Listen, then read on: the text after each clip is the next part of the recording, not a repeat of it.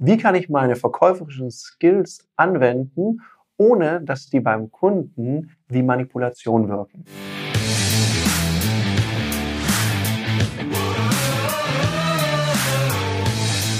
Herzlich willkommen bei dem Podcast Die Sales Couch Exzellenz im Vertrieb mit Tarek Abodela. In diesem Podcast teile ich mit dir meine Learnings aus den letzten 20 Jahren Unternehmertum und knapp 30 Jahren Vertrieb.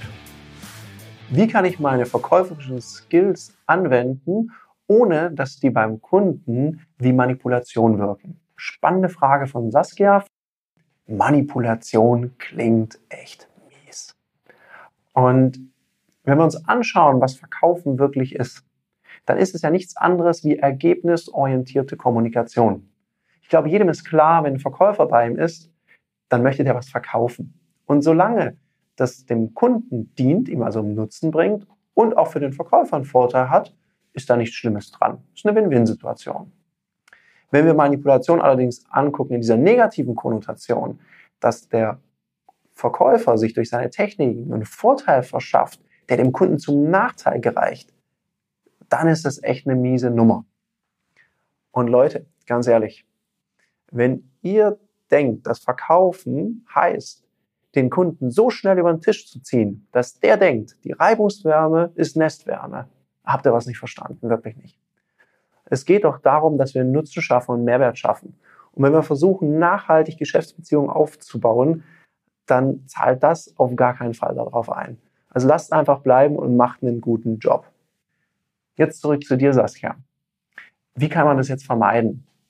Oftmals ist es ja so, wenn wir neue Techniken lernen, und die noch nicht richtig gut sitzen und wir die nicht geübt haben vorab, ausreichend geübt haben, dann sind die manchmal so ein bisschen hakelig und werden einfach so an den Kunden dran gezerrt und gerissen und der wird dann versucht zum Abschluss, ja, wir versuchen den so zum Abschluss zu schubsen. Das passiert immer dann, wenn ich more pushy bin und weniger Sogwirkung erziele. Sogwirkung kannst du so herstellen, indem du immer sogenannte Zwischenabschlüsse machst. Also du stellst immer diese Meinungsfragen. Wie finden Sie das? Was halten Sie davon? Hörst dem Kunden genau zu, erkennst seine Kaufmotive, dann bietest du ihm was an und fragst, wenn Sie das so hören, ist es das, was Sie sich unter weniger Bürokratie wünschen? Oder ist es das, was Sie sich unter mehr Sicherheit wünschen? Ja, oh schön, da haben wir das Richtige für Sie gefunden. Und dann kannst du es dir so vorstellen, wenn hier oben der Abschluss ist, dann gehst du mit dem Kunden den Weg gemeinsam. Doof ist es immer, wenn du den Kunden dahin zerrst. Das ist dann Druck und dann fühlt er sich auch schnell manipuliert.